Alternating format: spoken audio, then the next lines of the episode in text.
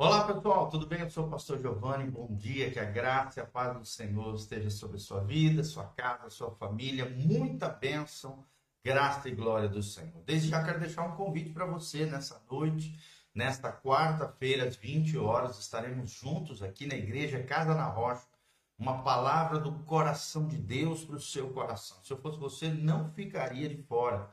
Cristo é a resposta para a sua vida, querido. Vem estar conosco na igreja Casa na Rocha, Dr. Camargo, 4555, aqui no centro de Moarama, Paraná. Pertinho da aviação Moarama, na frente da Unitron, da Ianguera. Estamos aqui de braços abertos para te receber com todo o coração e com muita alegria. Venha fazer parte dessa família linda, família de Deus, a família de Jesus, o povo mais lindo da terra. Olha o que diz Provérbios 11, 26. Nós estamos na nossa jornada através dos provérbios. Provérbios são versos, são poesias, são ensinamentos, são princípios para nós aplicarmos no dia a dia. São provérbios, a maioria deles escritos por Salomão, o homem mais sábio que já pisou nessa terra depois de Jesus, é claro. Jesus é incomparável, ele tem a supremacia, ele tem a proeminência, ele tem a primazia, ele está sempre em primeiro lugar. Mas depois de Jesus, a Bíblia diz que o homem mais sábio que já pisou nessa terra foi o rei Salomão. Né? Então vamos aprender com Salomão, filho de Davi, o grande rei de Israel, quais são alguns princípios para que possamos aplicar na nossa vida e vivemos o melhor de Deus nessa terra. Provérbios 11, 26 diz o seguinte: Ao que retém o trigo, o povo amaldiçoa, mas a bênção haverá sobre a cabeça do que o vende. Por que trigo aqui, irmãos? Trigo, na época, é um dos elementos mais fundamentais na economia agrícola, que era proeminente naquela época, nos tempos antigos. Quem tinha alimentos, quem tinha vinho, quem tinha ouro, né, metais, eram as pessoas mais abastadas. Então, o que a Bíblia está dizendo aqui é não segura na mão aquilo que pode abençoar outras pessoas, principalmente elementos essenciais. O trigo era a base da alimentação naquela época. Por quê? Porque do, do trigo vinha os pães, os pães árabes naquela época, né? os pães do Oriente Médio ali, tem até hoje, né? os pães árabes é, é, eram em formatos redondos, assim, como que como uma espécie de tortilha mexicana, um pouquinho mais grossinho. E o pão, ele simbolizava isso, o sustento da vida, a base alimentar da cadeia alimentar naquela época que era extremamente simples, né, singelo, não tinha supermercado nem nada disso. Então o que a Bíblia está dizendo é se você tem trigo, venda para o povo, né? Porque se você retém o trigo, que é um elemento essencial, e aqui é um símbolo hoje, dos recursos, do dinheiro, não podemos guardar só para nós, não podemos ser egoístas, temos que partilhar, temos que vender, temos que fazer a riqueza circular né? não reter só na nossa mão, mas também abençoar outras pessoas através dos recursos e bênçãos que Deus tem confiado nas nossas mãos. Olha o que diz a Bíblia: mais bênção haverá sobre a cabeça do que o vende. Então faz circular, venda, né? É, passe adiante. Da mesma maneira que você recebeu a bênção o favor de Deus sobre a tua vida, também abençoe e também é, é, exerça favor e graça em favor de outras pessoas. Olha o que diz no 27. O que cedo busca o bem, busca favor. Mas o que procura o mal, esse lhe sobrevirá. Ou seja, desde de manhã cedo, desde as primeiras horas do dia, temos que buscar o Senhor, temos que buscar o supremo bem. Os, uh, os antigos chamavam Deus de o supremo bem, o bondoso, o benigno. Então, desde cedo, desde a manhã, né, a primeira coisa que você faça, busque a Deus.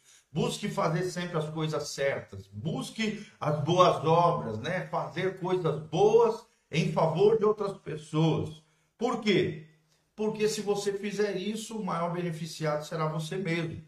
Mas aquele que procura o mal, esse lhe sobrevirá. Então, se você ficar produzindo mal, fazendo mal, né, desejando mal para os outros, esse mal lhe sobrevirá. Então, quem é de Cristo não tem nada a ver com o mal, não pode se envolver com o mal, não pode praticar o mal, muito menos desejar o mal para os outros.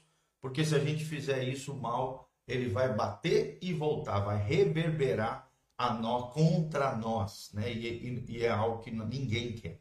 Então, desde cedo, desde as primeiras horas do dia, busque a Deus, busque as coisas boas, faça as boas práticas, seja uma pessoa disciplinada, de dedicar tempo de qualidade com o Senhor, para que você possa ter a vida abençoada que Deus planejou para nós. Versículo 28: Aquele que confia nas suas riquezas cairá, mas os justos reverderão como a folhagem.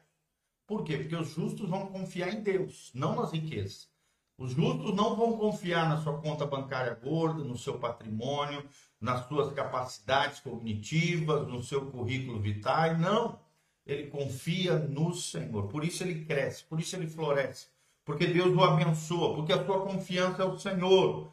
Mas aquele que confia nas riquezas, nos bens materiais, nas coisas desse mundo, infelizmente vai chegar uma hora que o tapete será puxado, ele vai cair vai tropeçar, é o que diz.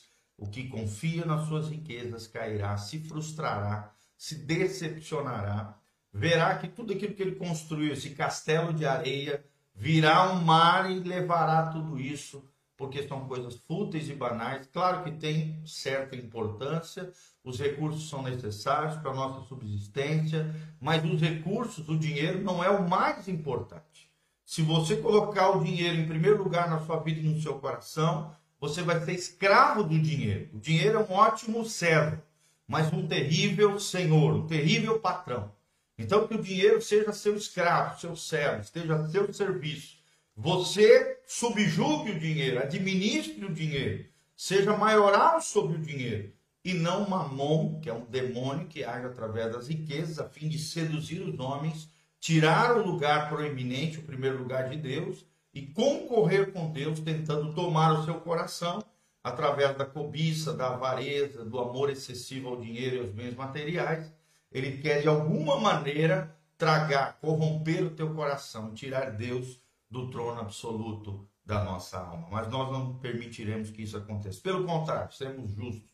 Iremos re, né, rever, é, é, reverderão é, os justos, né? Irão florescer, assim como a folhagem fica linda, bonita, verdeada, florida, assim os justos, aqueles que confiam no Senhor, não justos porque são bonzinhos, perfeitos, nunca erram, santarrões, não, justos porque colocaram a sua fé e a sua confiança em Jesus de Nazaré, foram justificados, declarados justos perante a Deus, perante Deus mediante a sua fé na obra vicária substitutiva de Jesus de Nazaré na cruz do Calvário, porque confiam em Jesus, não nas posses, não nas riquezas, mas no Cristo, pelos méritos de Cristo, nós somos declarados justos diante de Deus. Olha o que diz o 29: O que perturba a sua casa herdará o vento, e o tolo será servo do sábio de coração. Esse é o nosso tema hoje: sábio de coração. Porque é o que o provérbio ensina: sermos sábios de coração. O tolo será servo do sábio. Então, que sejamos sábios e não escravos ou servos do tolo. Tolo é o, é o abestado, tolo, insensato, burro, aquele que só toma decisões equivocadas, erradas, né, precipitadas, sem pensar, sem analisar, sem refletir, sem meditar nos princípios e valores do reino de Deus. Esse vai perturbar a sua casa e vai herdar o vento, ou seja, não vai conseguir construir nada sólido. Por ser um perturbador do seu lar, da sua casa, da sua família, através do seu gênio indomável, da sua personalidade enfurecida, né, descontrolada, destrambelhada, o que, que vai acontecer? Ele vai igual o vento, né? não sabe onde que está, não conquista nada, não vai herdar nada, porque tem perturbado o seu lar, a sua casa. Mas olha o que diz o 30. O fruto do justo é árvore de vida, e o que ganha almas é sábio. Que você seja um ganhador de almas, alguém que ganha almas para Jesus, alguém que leva as pessoas aos pés de Cristo. Se você tiver isso, produzir frutos de justiça, você trará sobre a sua vida uma árvore de vida. Quanto mais você produz justiça, produz aquilo que é correto, honesto, sincero, de acordo com Deus, melhora o seu testemunho a fim de que outras almas, você consiga ganhar almas, trazer pessoas aos pés de Jesus. E isso é sabedoria. O que ganha almas é sábio, irmão. A maior riqueza no reino de Deus não são bens materiais, não é ouro, nem prata, nem pedras preciosas. nem bens, nem patrimônio, nem nada disso. É ganhar pessoas para o reino de Deus. Quanto mais pessoas nós ganhamos para o reino de Deus, porque uma alma vale mais do que todo o dinheiro desse mundo. Mais rico você será, abastado, próspero. Tanto alegria, realização, senso de propósito, você vai sentir nessa terra, como também galardões, prêmios, coroas de, de justiça, de glória, de, da vida, as várias coroas que nós vamos receber, receber lá no tribunal de Cristo quando chegarmos no céu. Eis que o justo recebe na terra a retribuição, quanto mais o ímpio e o pecador. Então, se fizermos coisas boas, se vivemos segundo a palavra de Deus, a vida da justiça, receberemos retribuição, bênçãos sem medidas da parte de Deus, recompensas de Deus aqui na terra. Quanto mais o ímpio o pecador, ou seja, o ímpio o pecador também, na, na a paga do seu mal, a sua obra maligna, a sua obra equivocada, errada, vai vir sobre ele. Porque tudo aquilo que o homem semear, isso também ele colherá. Tanto bem quanto mal. Porque Deus é um Deus que recompensa. Tá bom? Então, glória a Deus por isso. Se você quiser contribuir com o nosso ministério de pregação do Evangelho, da palavra, que está todos os dados para que você possa fazer isso. Tenha um coração sábio, um coração abençoado. Sabe, faça isso, lance a sua semente na terra para que Deus te abençoe de forma extraordinária. Louvado seja o Senhor. Venha estar conosco também no culto nessa noite, um culto abençoado, para que o reino de Deus cresça e floresça no seu coração, na sua vida e na sua família. No domingo, às 9 horas e às 19 horas, nós temos dois cultos abençoados na casa de Deus. Venha estar conosco, venha louvar o Senhor, venha buscar a presença do